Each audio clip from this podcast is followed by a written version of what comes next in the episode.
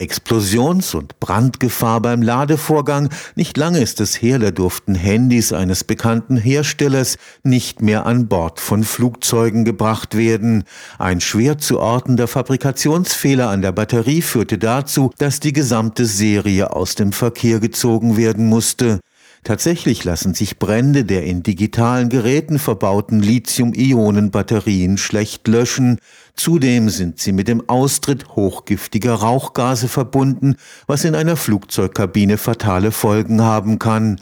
Ein spezielles Schutztextil, das jetzt an der Forschungsstelle Brandschutztechnik des Karlsruher Instituts für Technologie entwickelt wurde, kann da Abhilfe schaffen. Mit ihm wird die Brandgefahr durch schwelende Batterien unter Kontrolle gebracht und zugleich der giftige Rauch gefiltert. Ein Laptop, der im Flugzeug plötzlich zu qualmen beginnt, genau das war das Szenario, das die Wissenschaftler zu Beginn ihrer Forschungen vor Augen hatten. Und da war unsere Idee eben, dass wir eine Tasche entwickeln, die wir für die Fluggesellschaften zur Verfügung stellen. Eine Tasche, die genauso groß ist, dass eben ein üblicher Laptop noch reinpasst. Ziel Nummer eins, keine Flammenerscheinung nach außen. Und Ziel Nummer zwei, dass eben der aggressive Rauchgas gefiltert wird. Jetzt könnte man sagen, naja gut, dann nehme ich halt eine Kiste und verschließe die Luft dicht, das würde nicht funktionieren, weil in dem Moment, wenn ein Akku anfängt zu brennen, dann wird dabei so viel Wärme und Rauchgas frei, dass ich einen extremen Innendruck bekommen würde in einer geschlossenen Kiste. Dr. Dietmar Schelp leitet die Forschungsstelle Brandschutztechnik am KIT.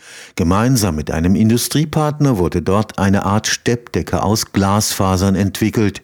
Mit Tonerde gefüllte Taschen filtern weit über 90 Prozent der giftigen Flusssäure im Rauch der brennenden Batterie. Die Taschen haben jetzt so etwa eine Abmessung von 5 auf 5 Zentimeter und jeder Tasche ist gefüllt so ein Schnapsglas von dem Schichttonmineral als ziemlich feines Pulver drin. Je feiner das Pulver, desto höher die Absorberwirkung. Nur fängt das Zeug dann an, durch das Textil durchzurieseln. Wir mussten halt ein Textil finden, das gasdurchlässig genug genug war, aber halt auch wieder fein genug Maschengröße hatte, dass eben unser Absorbermaterial nicht durchrieselt. Und ich denke, wir haben da jetzt einen ganz guten Kompromiss gefunden. Auf Anregung der Feuerwehren wurde aus der kleinen Brandschutztasche für Handys oder Laptops eine großformatige Branddecke für brennende Elektroautos. Großformat heißt dann schon mal eine Länge von 10 Meter und eine Breite von 5, 6 Meter. Dann kann man so eine gesamte Decke über einen Pkw drüber ziehen, nachdem der mal auf aufgehört hat zu brennen. Und man hat jetzt den doppelten Vorteil, wenn der Brand wieder leicht aufflackert, dann wird durch dieses Schutztextil das giftige Abgas gefiltert und man kann sehr effektiv die Brandausbreitung verhindern, weil das Schutztextil selber ist feuerfest. Man braucht jetzt hier nicht mehr eine komplette Feuerwehrmannschaft nebendran stehen,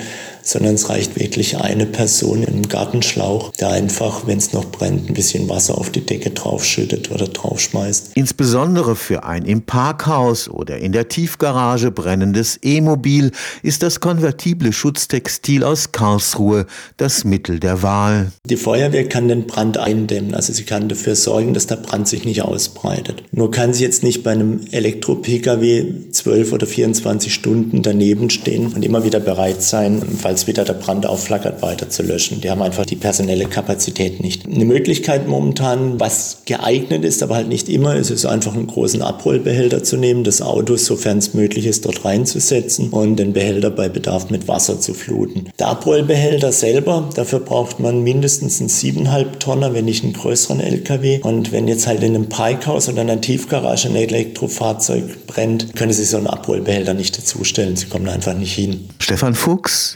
Karlsruhe Institut für Technologie